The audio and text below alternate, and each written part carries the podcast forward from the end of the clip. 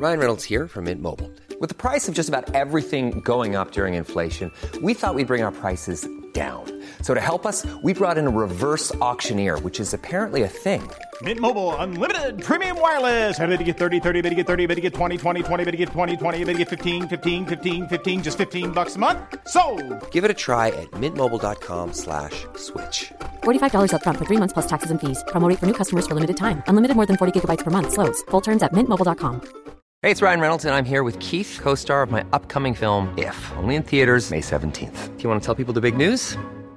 All right, I'll do it. Sign up now and you'll get unlimited for $15 a month in six months of Paramount Plus Essential Plan on us. Mintmobile.com slash switch. Upfront payment of $45 equivalent to $15 per month. Unlimited over 40 gigabytes per month. Face lower speeds. Videos at 480p. Active Mint customers by 531.24 get six months of Paramount Plus Essential Plan. Auto renews after six months. Offer ends May 31st, 2024. Separate Paramount Plus registration required. Terms and conditions apply if rated PG.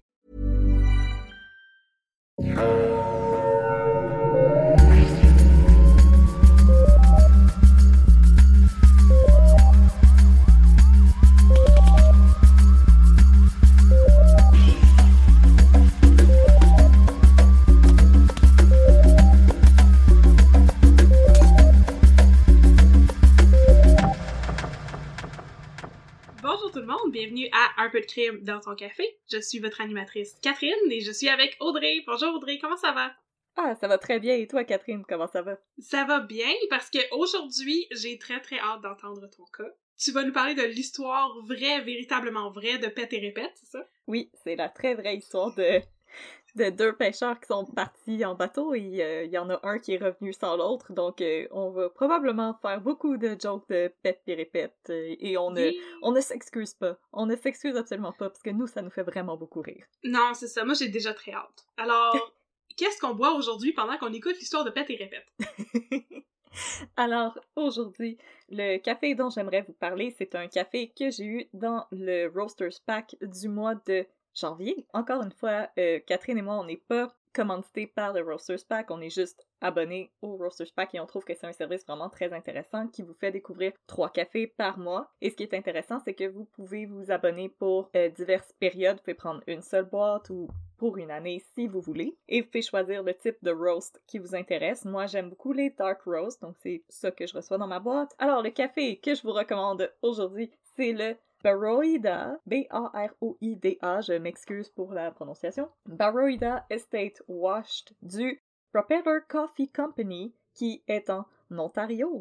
Et c'est un café que, qui m'a vraiment attiré quand j'ai ouvert la boîte parce que ça disait que les arômes, c'était des arômes de mangue, d'ananas et de kiwi. Et je me suis dit, c'est ces trois arômes auxquels je ne m'attends absolument pas dans un café. Oui! Peut-être pour un thé de chez David Tea, Mhm. mais pas dans un café. Et c'est un café qu'on décrit comme de type bourbon, donc qui est un peu plus brun. Et je me suis dit, avant de le, le préparer, oh mon dieu, mais ça va être le, le café le plus acide que j'aurais jamais bu de mon existence. Mais finalement, non.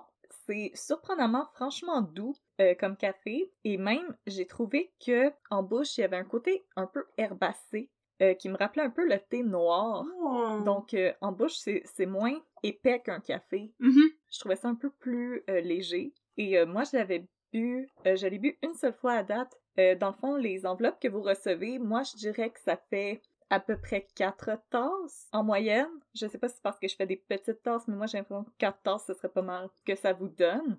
Donc, à date, j'ai juste bu une tasse après le souper et je trouvais que c'était un bon café de soirée justement parce que ça me faisait un petit peu penser à un thé, une tisane. Donc c'est un bon café que je vous recommande. Donc euh, je répète, c'est le Baroida Estate Washed du Propeller Coffee Yay! à Toronto en Ontario. Yay! On est quasiment international. International Toronto. Alors, parle-nous de l'histoire de Pète et Répète. J'ai vraiment hâte d'apprendre la vraie histoire qui a inspiré cette chanson, cette comptine pour enfants que tout le monde connaît.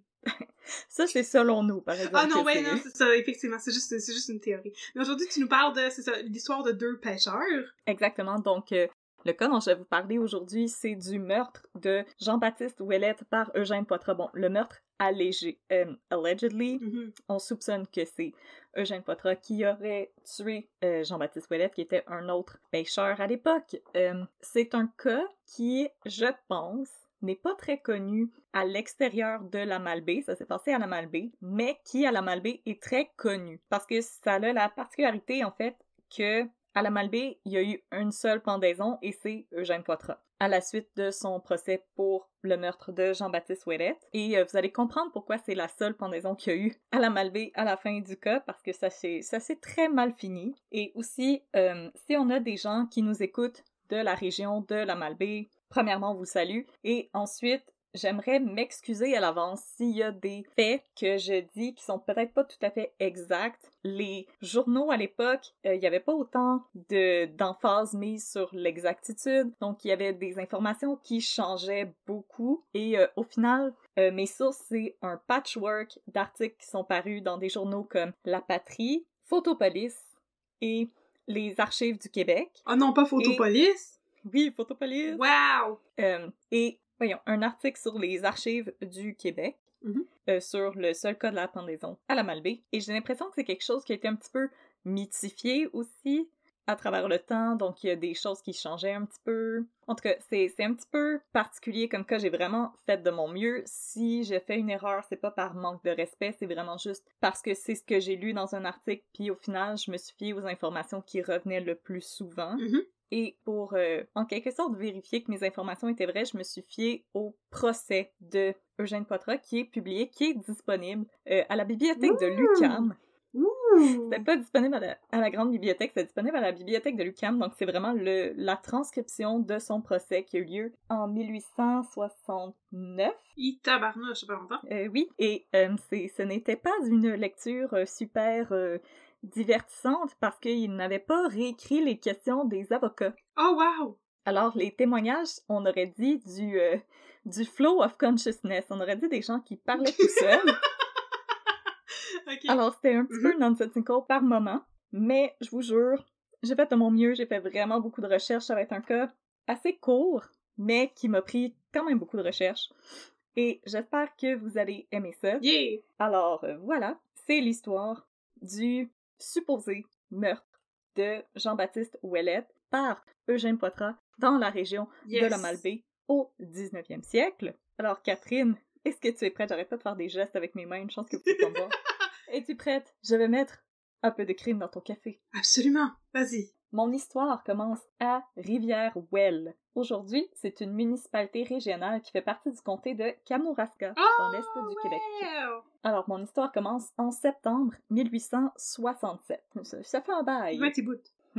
Le père du jeune Jean-Baptiste Ouellette s'inquiète. Parti au début du printemps de la même année, Jean-Baptiste, qui était alors âgé d'à peine 25 ans, Mhm. devait se rendre à Gaspé pour essayer de faire un petit peu d'argent en pêchant la morue. Euh, si Jean-Baptiste avait promis à ses parents qu'il serait de retour au début de l'automne, ses parents demeurent sans nouvelles. Malgré son jeune âge et sa carrure qu'on décrit comme étant plutôt maigre, Hmm. Jean-Baptiste Ouellette, c'était un pêcheur et un navigateur d'expérience, et la situation apparaissait tout à fait anormale à son père qui a décidé d'entamer une enquête pour retrouver son fils. Il a questionné des pêcheurs qui s'arrêtaient dans la ville pour se reposer, et il a appris que la dernière fois que Jean-Baptiste avait été aperçu, il partait de Lens à Jean, qui est aujourd'hui Sainte-Anne-des-Monts, Mhm. avec un dénommé Eugène Poitras, en direction de Moisy, sur la rive nord du Saint-Laurent. Mhm. Les témoignages sur le motif qui ont poussé Jean-Baptiste à entreprendre un, vo- euh, un tel voyage avec Eugène Poitras, un étranger, euh, divergent légèrement, mais une chose est sûre, c'est que Poitras avait promis à Ouellette qu'en se rendant à Moisy, il pourrait faire une belle passe d'argent. Mais là, faute de preuves, l'enquête du père de Jean-Baptiste va pas lui permettre d'en apprendre plus que ça. Par contre, c'est quelques mois plus tard, en juin 1868, donc on est presque un an plus tard, que deux pêcheurs vont faire une découverte assez macabre qui allait mettre un terme aux recherches du père de Jean-Baptiste Ouellet. Germain et Agapite Gagnon. Agapite! Agapite! Oh non, pauvre Agapite! Oh, Agapite! Non. Agapite! Pit, pit, pit, pit, pit, pousse l'honneur et. Alors, Germain et Agapite Gagnon, deux frères et pêcheurs de loups marins. Ouh! Ils revenaient en barge de Manicouagan. Ouh! Euh, maintenant, une barge, ben, c'est un, un bateau. Une barge? À- Comme- un bateau à, à rame. Un char pis une barge? Oui, euh, c'est juste que des fois on disait barge, puis des fois on disait berge, mais en gros c'est un bateau à rame. Assez euh, tout simplement. Donc, Mm. la pêche avait été fructueuse pour les deux frères et ceux-ci ont décidé de s'arrêter aux îlets de mai, aujourd'hui île du mai. Ça n'a pas vraiment changé Mhm, pour la nuit parce qu'on annonçait une grosse tempête. mhm. Pendant qu'Agapit déchargeait leur équipement, Germain s'est éloigné vers la forêt pour récupérer du bois sec qui leur permettrait de faire un feu. Par contre, c'est quand il est arrivé à l'orée du bois que Germain s'est aperçu que la terre semblait avoir été travaillée parce qu'elle n'était pas couverte de gazon. Ben louche. Donc il y avait comme un trou. Ouais. Croyant qu'il s'agissait, puis là euh, j'ai retranscrit le témoignage parce que j'adore cette expression. Mhm. Il pensait qu'il s'agissait d'un trou de siffleux. Oh, pas un trou de siffleur? Un trou de siffleux. Ah, ben ouais, ça doit être un Ah. trou de siffleur. Bah oui, pour euh, nos auditoristes qui ne sont pas du Québec, un siffleux, c'est une marmotte. une marmotte. Une marmotte. Il a appelé son frère Agapit pour qu'Agapit vienne confirmer que c'est un trou de siffleux. Mhm. Donc, Agapit vient rejoindre Germain en toute hâte, mais lui, il n'est pas convaincu qu'il s'agissait d'un terrier. En poursuivant leur examen, Germain a tapoté la terre battue avec son pied. Mhm. Les frères ont alors entendu un craquement sourd et une mauvaise odeur s'est répandue dans l'air. Oh, wesh! Agapit déclare à son frère Ah, c'est pas un trou de siffleux, mais je pense que c'est un cadavre qui a été enterré à la hâte. Ih, mon dieu, il était, il était très connoisseur, euh, Agapit. Un Connaisseur! Avec ses mains, Germain a continué de remuer la terre et a fini par découvrir un squelette humain qui était couché sur le côté. Voyant qu'il s'agissait bel et bien d'un cadavre humain, Agapit a ordonné à son frère de laisser le cadavre sur place et de retourner au campement. Ouais, on touche pas à ça, des cadavres, c'est sale. Touche pas à ça de plein de bactéries. Horrifiés par la découverte macabre, les deux frères se sont empressés de partir pour Moisy tôt le lendemain matin pour informer les autorités. Mhm. Dans son témoignage, Germain affirme qu'il a su tout de suite que la dépouille était celle d'une victime d'un meurtre crapuleux. Et puis là, j'ai réécrit son témoignage. Selon lui, il avait souvent découvert des cadavres. Mais c'est ça j'allais dire, il avait dit qu'il il comprenait c'était quoi quand il y avait l'odeur pis tout, et donc ben louche, euh, Germain. Ouais, je suis comme, what the fuck, Germain, il dit pas ça à la police. Je suis habituée de voir des cadavres, j'en croise. J'en ai découvert plusieurs des cadavres de crimes crapuleux. J'espère que tu sais, Germain, que le, le, le corrélateur dans toutes ces situations, c'est toi. C'est un peu louche. Euh, Germain dit qu'il est habitué de trouver des cadavres. Mhm. Il est pas chanceux de même. Mhm. Et que les cadavres qu'il découvrait d'habitude étaient accompagnés d'une marque quelconque qui indiquait qu'il s'agissait de la dépouille d'un bon chrétien. Donc, euh, il y avait il y avait souvent une, une croix de fortune Ah oui, ok. Sur la tombe pour que la tombe soit marquée Mhm. et que, que ce soit un, un, un bon enterrement. Mhm. Donc, c'est ça, une croix. Et, mais là, cette dépouille-là, elle était dénuée de quelque marque que ce soit. Alors, il savait que on avait affaire à un homme qui avait été enterré à la suite d'un méfait quelconque. Mhm. Une fois arrivé à Moisy, c'est au commandant Têtu Oh! Que les frères Gagnon ont confié leur découverte. Wow. Le commandant Têtu, je, je suis comme, oh mon dieu, ça, ça a l'air d'un cartoon des années 60 à Radio-Canada. Oui, c'est un bon nom. Le commandant Têtu avait déjà été mis au fait de la disparition de Jean-Baptiste Ouellette. Alors, il avait des doutes sur l'identité de la victime Mhm. qui avait été trouvée par les frères Gagnon. Mhm. En août 1868, le commandant Têtu s'est mis en route pour les îlets de Mai avec Germain Gagnon et Majoric Côté, le grand connétable de la région de Rimouski. Oui, le connétable. Ok, parce que j'ai fait des recherches puis j'étais pas trop sûre c'était quoi un connétable. C'est comme, en gros, son rôle c'était assurer l'ordre public Ouais. et arrêter et détenir les inculpés qui troublaient la paix. Oui. C'est comme un shérif. C'est le constable en français. C'est ça que je me suis dit, c'est Ouais. comme un constable, mais là c'est un connétable. C'est ça. Ben, c'est comme les mots. Il y a beaucoup de mots en anglais qu'en français, l'équivalent, il y a juste un E accent aigu à la place du S. C'est comme un school Ah, puis ben oui. école. Ouais, c'est ça. Que c'est le connétable. Il y avait ça dans le cas de Mary Gallagher, c'est pour ça. Ah, mais Majoric Côté, en plus, je pense que c'est euh, un personnage assez connu pour Rimouski parce que si on écrit Majoric Côté dans Google, ça nous donne des résultats. Attends, on va voir ça. Mais je pensais que Majoric, c'était un nom de femme. Tu m'apprends quelque chose, déjà?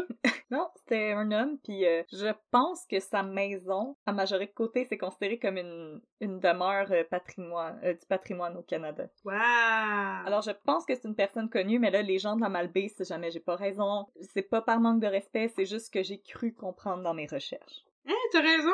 Majorique côté. La maison Majorique Côté. Voilà. Wow. Une fois arrivé sur place, le commandant Têtu a pu identifier la dépouille de Jean-Baptiste Ouellette grâce aux vêtements que celui-ci portait, soit une chemise de flanelle à carreaux rouge et noir, une cravate noire et des culottes de toile noires. Oh non. Sachant que la dernière personne à avoir vu Jean-Baptiste Ouellette, c'était le fameux Eugène Poitras, Majorique Côté a aussitôt procédé à l'arrestation de François Poitras. Ok. Whoops. Whoops. Whoopsie. Whoopsie-doo. On y a fait une faute. Mais partial credit à Majorique Côté, parce que François Poitras, ben, c'était le beau-frère d'Eugène Poitras. Ah, bon, mais il était proche quand même. Donc, ils se connaissaient. Ouais. François Poitras, il a pu confirmer que pendant qu'il était en chemin pour le Mont-Saint-Louis avec sa femme, il s'était arrêté chez Eugène Poitras pendant que Eugène Poitras se préparait à partir pour Moisy avec Jean-Baptiste Ouellette. Mhm. Selon François, Eugène affirmait qu'un bateau avait fait naufrage à Moisy et qu'il pourrait faire une bonne passe d'argent en pillant l'épave. Ah, c'est ça que ça allait faire. Hein? Il s'en allait voler des bateaux. Oui, c'est des apprentis Vincent Lacroix. Comme la petite sirène. Oh. François Poitras a aussi pu confirmer que les vêtements qui ont été retrouvés sur le cadavre aux îlets de mai, c'était ceux portés par Ouellette au moment de son départ avec Eugène Poitras. Mhm. En fait, celui-ci a même rapporté qu'en croisant Eugène Poitras à la suite du voyage qu'il avait entrepris avec Ouellette, Eugène Poitras lui avait déclaré que, et là j'ai juste retranscrit, Mhm. Eugène Poitras lui a dit si, si je me claire de cette affaire-là, m'a te sacré une patarave qui m'a te collé au doigt et on va rire sur ce cadavre-là. Ça veut dire quoi, ça? Je sais pas, j'ai cherché tous les mots, ils vont pas ensemble. Pataraf. Pataraf, Va te sacrer une pataraf. pataraf, ça veut dire une écriture difficile à lire. Donc je sais pas de quoi on parle. Non plus. Mais je l'ai retranscrit, et si vous, vous savez ce que ça veut dire, écrivez-nous. Un peu de crime à Oui. gmail.com. Mais moi, ma question, c'est euh, le coup d'étable, là. Oui, majorité de côté. Majorité côté. Mais la famille de Jean-Baptiste Ouellette le cherchait. T'sais, on sait Oui. que son père le cherchait. Mais ils ont pas pensé à aller demander à la dernière personne avec qui il était parti en bateau? Euh, ben, c'est qu'il y avait pas de preuves. Ah, ok, mais comme il savait qu'il était parti avec Eugène Poitras. Ouais, mais il y avait comme pas de preuves. C'est qu'en fait, je pense que le père de Jean-Baptiste Ouellette en tant que tel s'était pas rendu au commandant Tétu. Ouais, non. Fait que le commandant Tétu avait juste eu une dépêche comme quoi une personne avait disparu. C'est comme la GRC, c'est pas tout le monde qui peut appeler là. C'est ça, faut, faut être une personne spéciale. Oui, c'est ça. Puis euh, en plus, euh, euh, Eugène Poitras, il y avait une pataraffe, fait que c'était comme pas clair qu'est-ce qu'il écrivait. Oui, il y avait une Fait que- pataraffe qui lui collait au doigt. il y avait une pataraffe qui lui collait au doigt, puis c'était pas trop clair comme son témoignage. Fait que euh, probablement qu'il il l'avait écarté. Je comprends, je comprends tout. De retour à l'histoire. De retour à l'histoire, François Poitras a donc été relâché et c'est Eugène Poitras qui a été Ben, avec arrêté raison. à sa place et incarcéré Hmm. à Rimouski. Switcheroo, on a changé de Poitras. Mais je comprends pas. François Poitras est le beau-frère d'Eugène Poitras, mais ils ont le même nom de famille. Mais je pense il y a, il- ben, c'est comme il y a beaucoup de côtés, il y a beaucoup de Ouellettes. Ah, ok, il il y avait beaucoup de Poitras dans ce coin-là. Depuis tantôt que je me demandais avec qui qui pouvait pas se permettre de marier pour aussi s'appeler Poitras. À moins qu'il ait pris le nom de sa femme, puis sa femme s'appelait Poitras. Et le mariage homosexuel ne devait pas être légal à l'époque. non, non, absolument Non. pas. Mais les témoignages, ils changeaient. Des fois, ça disait que François Poitras, c'était comme le cousin d'Eugène Poitras. Ça, changeait vraiment beaucoup. C'est pour ça que je, m'excuse auprès des auditoristes qui, qui en sauraient peut-être un peu plus que moi. Les articles différaient vraiment, surtout pour les liens entre les personnages. Donc, je suis vraiment désolée s'il y a des choses qui ne sont pas exactes. C'est pas un manque de respect, c'est vraiment juste les articles que j'ai trouvés, c'est les informations que j'ai trouvées. Euh, c'est vraiment pas parce qu'on veut rire de la Malbaie ou quoi que ce soit, c'est ce qu'on a trouvé, puis on fait ce qu'on peut avec. Wow, wow, wow. On rit pas de la malbaie, on rit de tout le monde. Y compris de nous-mêmes. On est très démocrates.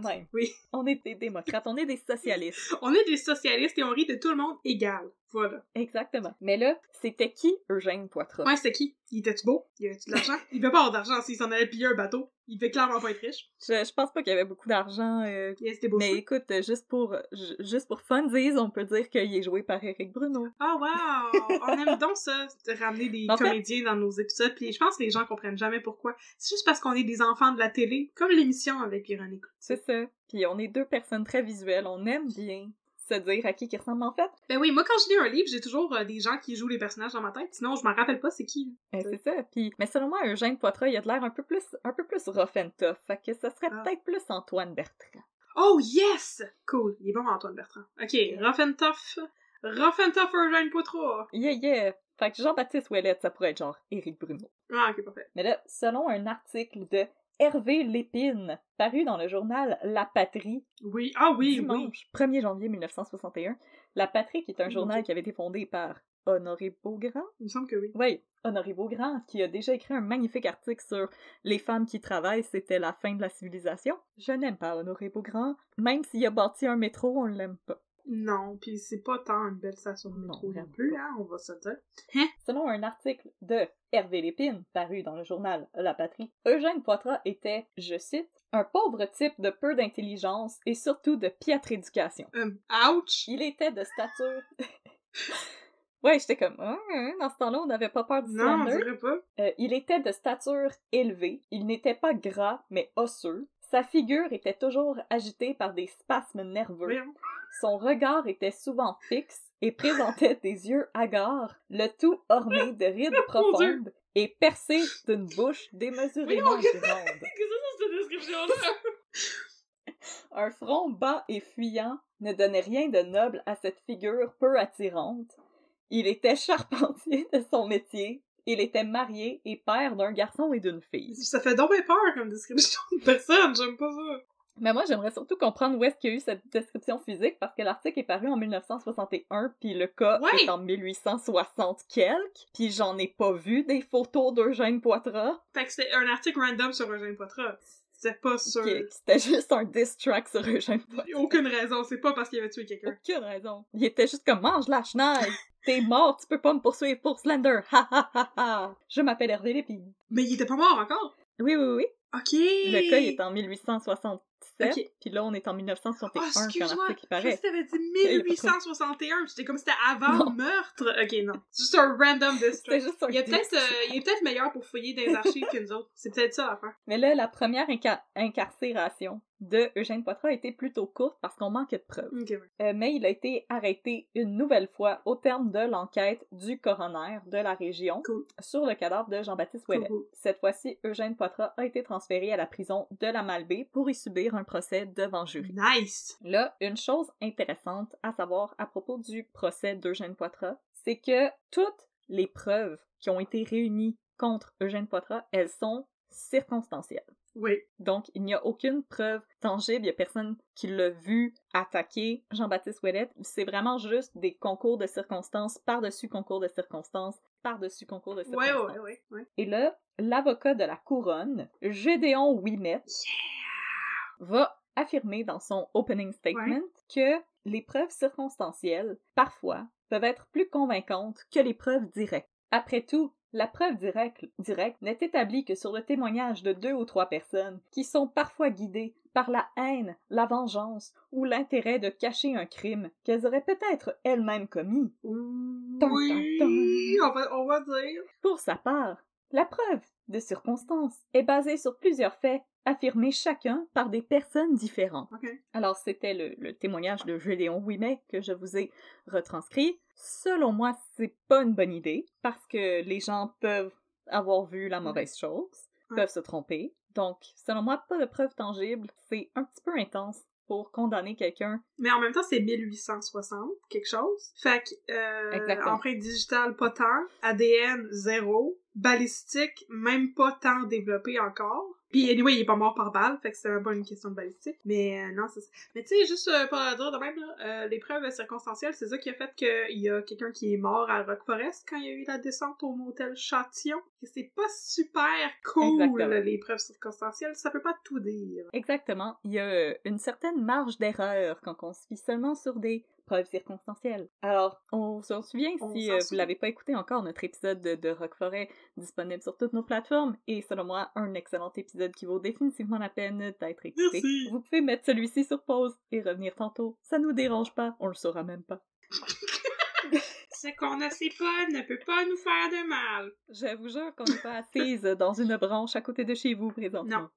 Ok, fait que là, procès, ouais, c'est là, ça, ça regarde pas bien, là, pour un gène Ça regarde pas bien. Ok. Donc, on va regarder euh, certaines de ces preuves qui ont été réunies contre Monsieur Eugène Poitras. Ils sont partis en bateau ensemble. Ils sont partis en bateau, puis il y en a un qui est pas revenu. Pète et répète. Répète puis répète. Voilà. Débutant le 14 juin 1869 et présidé par le juge David Roy, le procès s'est déroulé sur une période de 10 jours où vont s'enchaîner les témoignages de 24 témoins. Ouais. Parmi eux, on retrouve en plus de Germain Gagnon, François Poitras et Majorique Côté. Mhm. Malheureusement, le commandant Tétu était décédé au moment du procès. Oh non, le commandant est tu Malheureusement. Ah, mais au moins, il y a encore le coup table. on a encore le coup table. Au moins. Euh, mais sinon, on va aussi retrouver Léo Caddy et Arthur Poitras, les enfants d'Eugène Everyone knows therapy is great for solving problems, but getting therapy has its own problems too, like finding the right therapist, fitting into their schedule, and of course, the cost. Well, BetterHelp can solve those problems. It's totally online and built around your schedule. It's surprisingly affordable too. Connect with a credentialed therapist by phone, video, or online chat, all from the comfort of your home. Visit betterhelp.com to learn more and save 10% on your first month. That's BetterHelp, H E L P. Ah non. qui me met profondément mal à l'aise. Ouais. Au fil des jours, les preuves s'accumulent contre Eugène Poitras et permettent de se faire une idée de ce qui s'est peut-être passé pendant le fameux voyage entre Bro vers Moisy. On appelle tout d'abord à la barre Alfred Achille Hamel. Allô? Quel beau nom, qui commence juste par des A. Alfred H est là, mais... Oh. Alfred Achille Hamel, arpenteur. Oh mon dieu, non.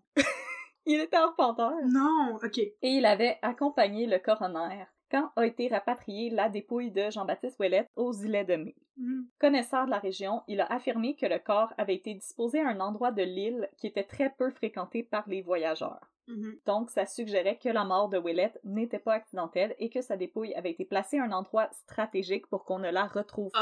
Ah, délibérément. Ok. Exactement. Parce que Ok. c'était pas un endroit où les bateaux accostaient d'habitude et Mhm. c'était loin de la maison la plus proche.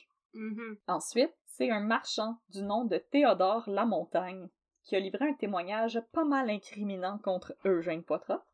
Euh, Celui-ci a déclaré qu'à l'automne 1867, Poitras s'était procuré pour 6 à 7 piastres de marchandises dans son magasin et qu'il avait payé comptant, Mais c'est beaucoup, ça. chose qu'il ne faisait jamais. À l'époque, c'était beaucoup. C'est beaucoup pour cette époque-là, c'est ça? Et il ne payait jamais comptant, et là, il le fait. Ta-ta-ta! Ouais, non, 2 plus 2, C'est vraiment ça. Hey, 2 plus 2. Oh yes. D'habitude, il achetait à crédit ou il faisait mettre les marchandises sur le compte de son employeur.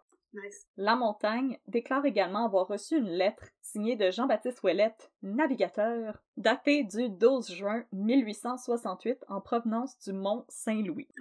À l'époque, quand il a reçu la lettre, La Montagne n'avait jamais entendu parler de Ouellette ou de sa disparition. Par contre, La Montagne, il n'a pas vu le messager qui lui a apporté la dite lettre et le même jour, Poitras est venu se procurer de la marchandise à son magasin. Mais elle, elle contenait quoi, la lettre? C'est quoi mort? C'était juste une lettre. Probablement que c'était le magasin général, fait que c'était aussi la poste. Ah! Probablement. C'est ce que j'ai cru comprendre de son témoignage. Mhm. Puis là, ce jour-là, Poitras est venu se procurer de la marchandise chez Monsieur Lamontagne. Alors, il a pu constater les similitudes entre l'écriture de Poitras à cause du registre qu'il devait signer. Oh non! Oh, ça, c'est de la bonne preuve circonstancielle. Oh ah! La montagne, euh, c'est par contre dit que peut-être que Ouellette était analphabète et qu'il avait demandé à Poitras d'écrire une lettre pour lui. Non, peut-être. Ce qui est une chose qui arrivait souvent à l'époque. Il y avait des gens qui étaient analphabètes, alors ils payaient quelqu'un d'autre pour écrire à leur place. C'était quelque chose qui arrivait. Yeah! Quelques jours plus tard, La Montagne a reçu à son magasin un homme qui revenait du Mont-Saint-Louis. Alors, il en a profité pour lui demander s'il avait déjà entendu parler d'un certain Jean-Baptiste Ouellette. Et l'homme lui a dit que non, il n'a jamais croisé quelqu'un qui portait ce nom-là au Mont-Saint-Louis. Yeah. Ça, c'est une moyenne bonne preuve. Exactement. dire, mais ouais. Ensuite, on a fait venir Joseph Dugas, un cousin d'Eugène Poitras. Bon. Le 26 septembre 1867, Joseph Dugas quittait pour Caille-Rouge, sur la rive nord du Saint-Laurent. C'était le même jour que Eugène Poitras quittait Lens-Agent pour Moisy avec Jean-Baptiste Ouellet. Et ils ont suivi à peu près la même route. Mhm. Selon Joseph Dugas, euh, les conditions de navigation n'étaient pas tout à fait optimales ce jour-là. Il y avait de la brume qui était suspendue dans l'air, l'eau était assez agitée et il y avait une tempête qui semblait s'annoncer. Oh. Vers les 11 heures du soir, Joseph a entendu des cris et des bruits qui ont fait penser à une bataille d'animaux. Oh non! Cependant, parmi les cris qu'il a entendus, il a cru entendre un Allô, allô, Allô? Ah, comme allô, pas allô. non, allô, allô. Bonjour, bonjour! Qu'est-ce qui se passe sur l'autre bateau? Il a tenté de crier un allô en retour, mais il n'a reçu aucune réponse. C'est, c'est, c'est pète pis répète. C'est Pet puis répète. Ah, ouais, Pet, ouais. t'es-tu correct? Répète! Répète! Pet! Puis là, c'était infini, puis c'était du vaudeville sur l'eau. Oui! Il était comme, oh, ça doit être fun. Ça me répond à l'infini. Oh wow! L'humour au Québec. Euh, mais là, à cause de la brume épaisse, Joseph Dugas, il a pas pu en voir plus, alors il a décidé de poursuivre sa route en assumant que c'était tout simplement des animaux qui se battaient. Mhm. Le lendemain, il a croisé Eugène Poitras seul au Caille Rouge. Il a demandé qu'est-ce qu'il faisait là. Hey, qu'est-ce que tu fais là, toi? Eugène Poitras lui a répondu! Qu'est-ce que tu fais là, toi? Viens, Ouais! va travailler. Eugène Poitras lui a répondu qu'il était parti vers le nord pour mener un homme à Moisy, mais qu'il ne s'était pas rendu à Moisy parce que l'homme avait décidé de s'arrêter aux îlets de mai pour se faire engager comme journalier. Donc un travailleur autonome. Poitras s'est déclaré embêté par la chose parce qu'il aurait vraiment aimé ça se rendre à Moisy pour visiter son frère qu'il n'avait pas vu depuis longtemps. Et c'est là que Dugas lui a révélé qu'il avait suivi une route similaire la veille et lui a demandé si lui aussi avait entendu des cris aux alentours de 11 heures du soir. Poitras a affirmé que c'était bien son compagnon de voyage Jean-Baptiste Ouellette qui avait crié, mais seulement parce qu'il lui racontait une histoire en y mettant beaucoup d'énergie. Ah, wow, ok. Tu comptais les jokes. C'était tout un comédien. Il m'a raconté l'histoire de Pète répète là-dessus. Déjà entendu? C'est une histoire folle. C'est une histoire Ah oui, incroyable. attends, je vais te la raconter. Sceptique. Euh, Dugas lui a dit que les cris lui avaient semblé plus paniqués, violents. Allô? Mais c'est violent ce qui est arrivé à perdre. C'est très violent. Très violent. Tomber dans l'eau, pis là, qui est-ce qui reste? Répète. Là, tu fais la joke à l'infini. Puis là, ben, t'es tanné de faire la joke à l'infini. Fait que tu dis, arrête, j'ai compris, c'est assez. Arrête, je vais aller me coucher, là. Arrête de me parler.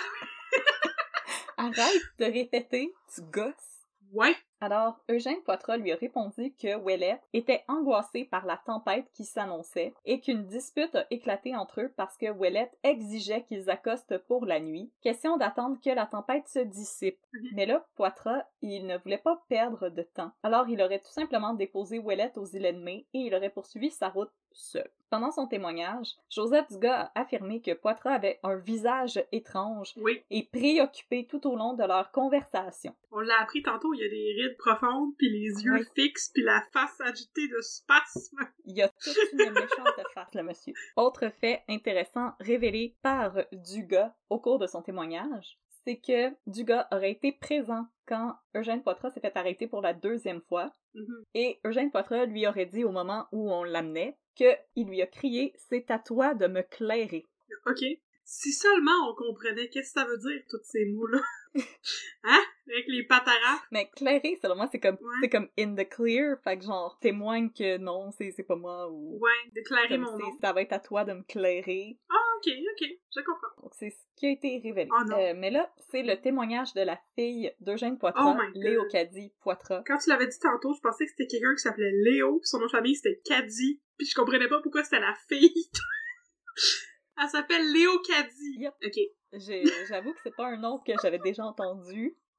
Donc, Léo Caddy Poitras, Mhm. son témoignage va nous donner une meilleure idée de ce qui aurait pu se passer. Mhm. Arrêté à Lens-Agent pour se reposer avant d'entreprendre son voyage de retour vers Rivière-Ouelle, Jean-Baptiste Ouellette était resté quelques jours au domicile des Poitras. Ouellette, euh, il avait pas fait beaucoup d'argent en pêchant cet été-là, mais il était parvenu à compenser en transportant des voyageurs américains à bord de sa barge. Oh, En échange de... yes, no toaster. de- exactement. En échange de une piastre par personne. C'est bon ça? C'est un bon deal, c'est un bon deal. Mhm, mhm. Il avait avec lui une malle contenant des habits, un fusil de chasse, une bible, des chaussettes de laine, du tissu et des bottes neuves. Euh, c'est toutes des essentiels. C'est, quand même... euh, il voyageait pas léger, euh, Jean-Baptiste Ouellette. Selon Léo Caddy, tout au long du séjour de Ouellette, Poitras a essayé de le convaincre de l'accompagner à Rivière-au-Castor pour voir une mine d'or. Il a l'air un peu sketch, euh, Jean Poitras, là. Ouais, il a de l'air de... Ok. Il a de l'air de quelqu'un qui a toujours des plans un peu weird. L'air des plans un peu bizarres, oui. Mais attends, on va aller voir une mine. Mais attends, mets-toi, Oui. mets-toi en dessous de, de cette euh, encre que j'ai mis en équilibre contre une porte. Ouais, t'attends-tu d'aller voir là-bas? Il y a comme un- Ouais, va dans... une mine. Va là où est-ce que personne te voit, là. Peux-tu tenir ce couteau? peux-tu bien mettre tes empreintes digitales sur ce couteau, s'il te plaît? Merci! Ouellette a refusé d'accompagner Poitras à la mine d'or parce qu'il lui a dit que de toute façon, deux hommes, tout seuls, pourraient pas voler grand-chose dans une mine d'or. Ouais, puis il a dit qu'il s'en foutait. Puis je m'en... m'intéresse pas. Ah, on me signale que c'est quelque chose dont je me calais. Ah, ah, ah, ah, non. Ouais. Poitras aurait alors changé de tactique et a offert à Ouellette de plutôt se rendre à Moisy pour dérober un coffre-fort. Fait que c'est ça qu'il s'en allait faire, peut-être. Ouais, peut-être. Ok. Apparemment. Euh, selon lui, la tâche serait aisée parce que le coffre-fort était à l'abandon. Ouellette était hésitant parce qu'avec l'approche du froid, le voyage de retour à Rivière-Ouelle à bord de sa vieille barge euh, s'annonçait pas mal oui, compliqué. puis parce que c'est un plan un peu niaiseux d'aller voler un coffre-fort. C'est le fun qui est à l'abandon, mais comment tu fais pour l'ouvrir?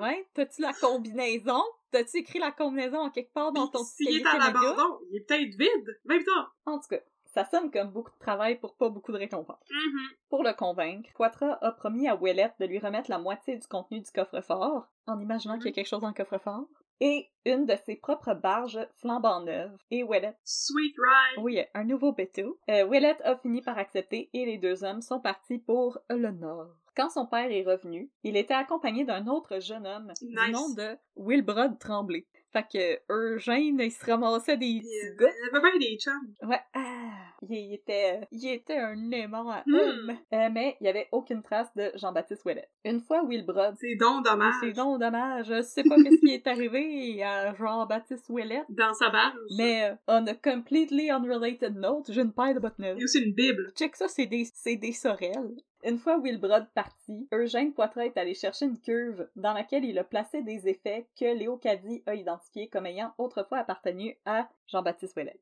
Et là, il a interdit à ses enfants de toucher ou d'observer le contenu de la cuve. Ah, on connaît les affaires Léo Caddy, pareil. Ouais, ouais, elle avait des yeux tout autour de la tête.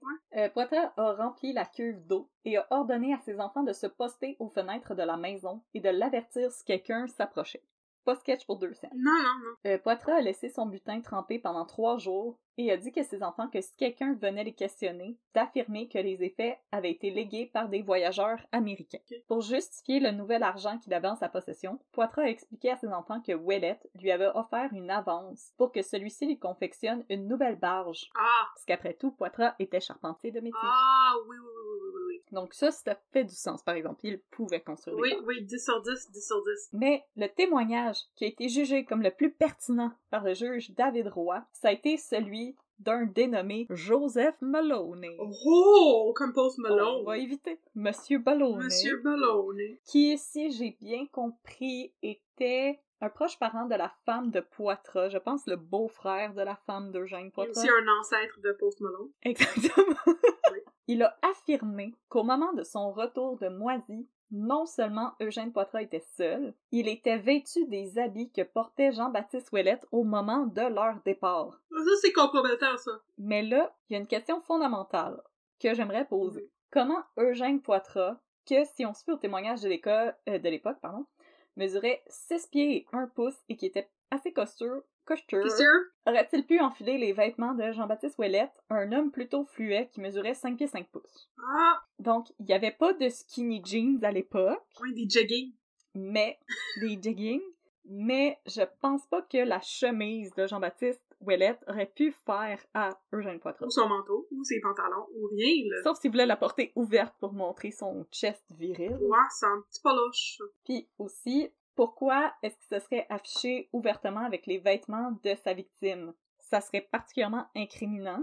Puis dans le rapport de cours, il y a personne qui a jugé que c'était utile de poser des questions à Maloney là-dessus. Ouais. Puis aussi, ce que je comprends pas, c'est que les gens disent qu'ils ont trouvé Jean-Baptiste Ouellette avec une chemise, une cravate, puis des culottes. Puis là, ce monsieur-là dit que Eugène Poitras est arrivé avec la chemise, les culottes, puis la cravate. Ok. Fait ça fait pas de sens. Non, non, effectivement. Il était, selon moi, ce n'est pas un bon témoignage et ça sonne plus comme euh, quelqu'un qui voulait se débarrasser de quelqu'un. Oui. Mais là, le 24 juin 1869, Eugène Poitras est déclaré coupable du meurtre de Jean-Baptiste Ouellet. À cause de toute la preuve circonstancielle, très très circonstancielle. De lui qui supposément portait la chemise qui a aussi été retrouvée sur le cadavre. Ouais, ouais. Il est condamné à être pendu jusqu'à ce que mort s'en suive Mhm. le 20 août suivant. Oh. À l'époque, Le palais de justice de la Malbaie venait à peine d'être construit et jusqu'à présent, il y avait encore personne qui avait été condamné à être pendu. Mhm, Ce qui est une bonne chose. mhm, Il y avait donc pas de bourreau à l'époque à la Malbaie. mhm. Alors, c'est en vain que le shérif a tenté d'en recruter un dans la région. Parce que, contrairement aux villes, les régions avaient un taux de criminalité assez bas. Et les gens craignaient pour la moralité de la Malbaie Ah oui. si quelqu'un devait commencer à travailler comme bourreau. Mhm. Donc, euh, ils avaient peur que leur réputation allait en prendre un coup. S'il y avait un bourreau, ça voulait dire qu'il y avait des criminels à la Malbaie, puis les gens voulaient pas vraiment ça. Non, c'est vrai, c'est vrai. Je comprends ça. À court de ressources, c'est à Montréal que le shérif est parvenu à engager un bourreau professional.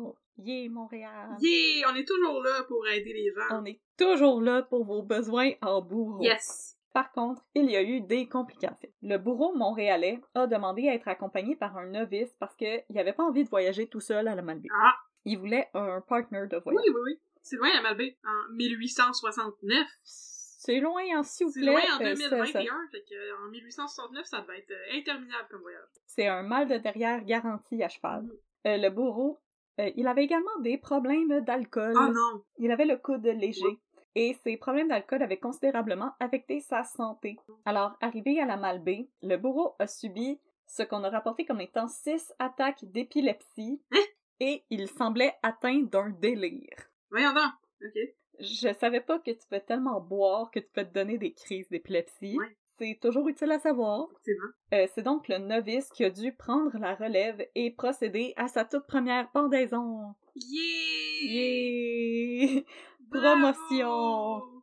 Ton seigneur, il fait de l'épilepsie parce qu'il boit trop. C'est à ton tour de step up.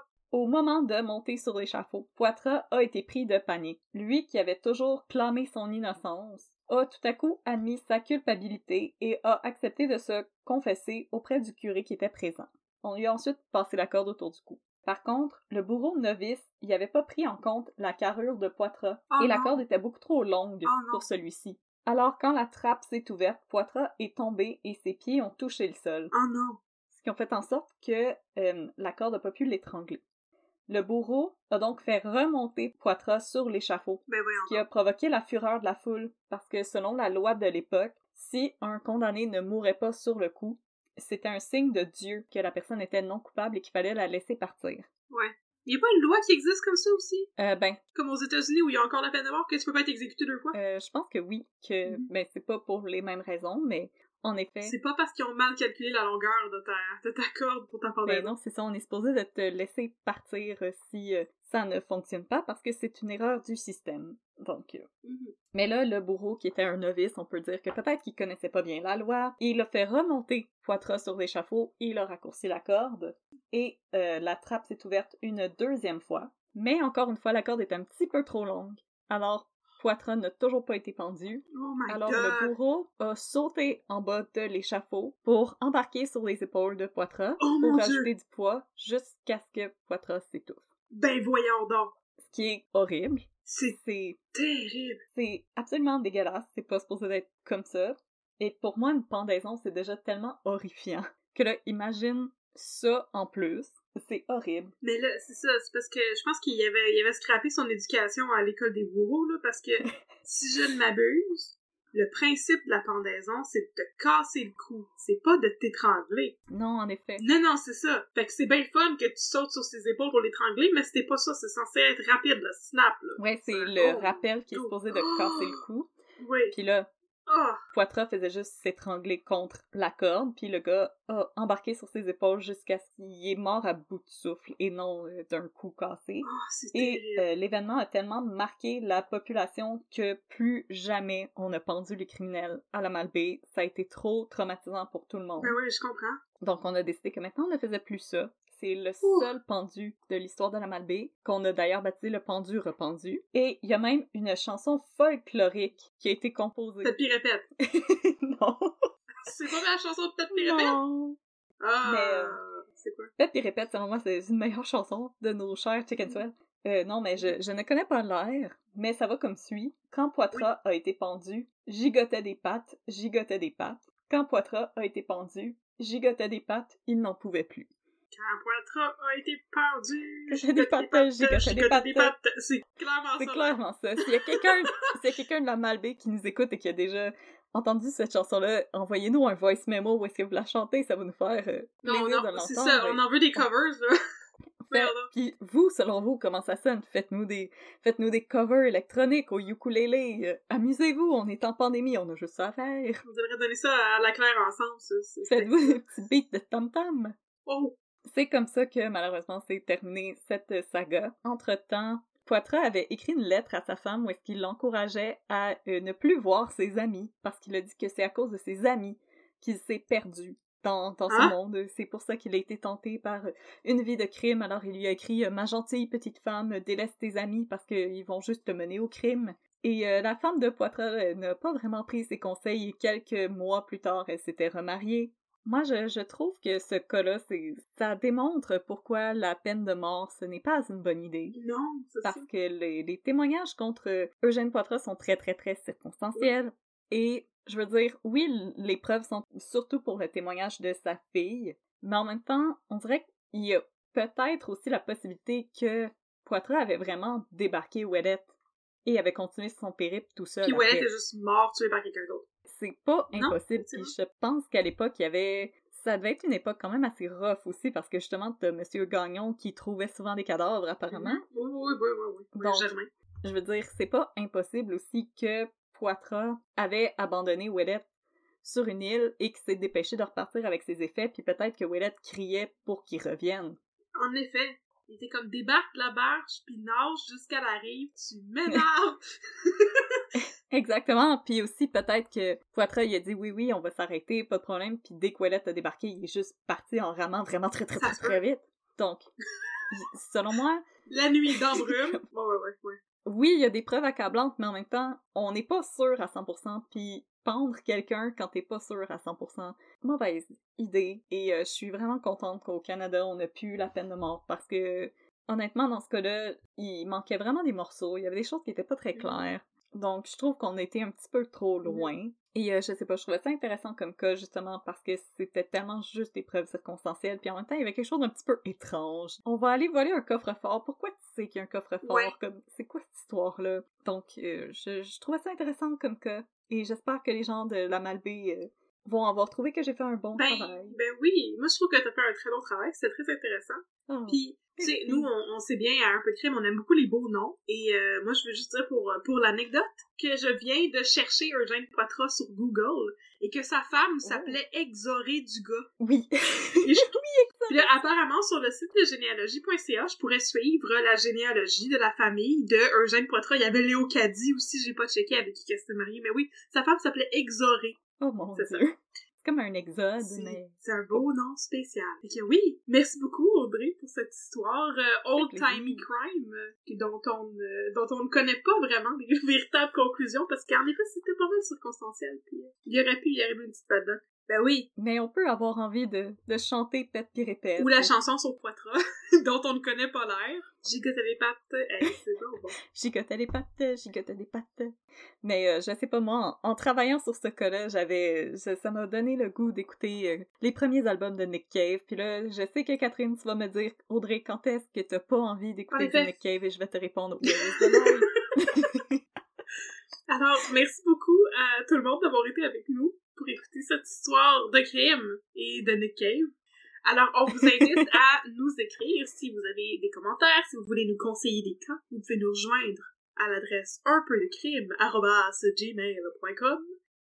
On attend vos covers de la On chanson attend vos covers et euh, votre appréciation et votre amour infini. Et aussi, si vous voulez envoyer des lettres de plainte, c'est aussi là que ça se fait. Vous pouvez aussi nous rejoindre sur Facebook, nous trouver sur Facebook et suivre notre page at un peu de crime et sur Instagram at un peu de crime dans ton café. Alors, Exactement. nous vous invitons à nous suivre sur les différents réseaux sociaux et euh, nous vous remercions d'avoir été avec nous aujourd'hui. On se retrouve la semaine prochaine pour mettre un peu de crime dans votre café. Bye! Merci tout le monde, bye!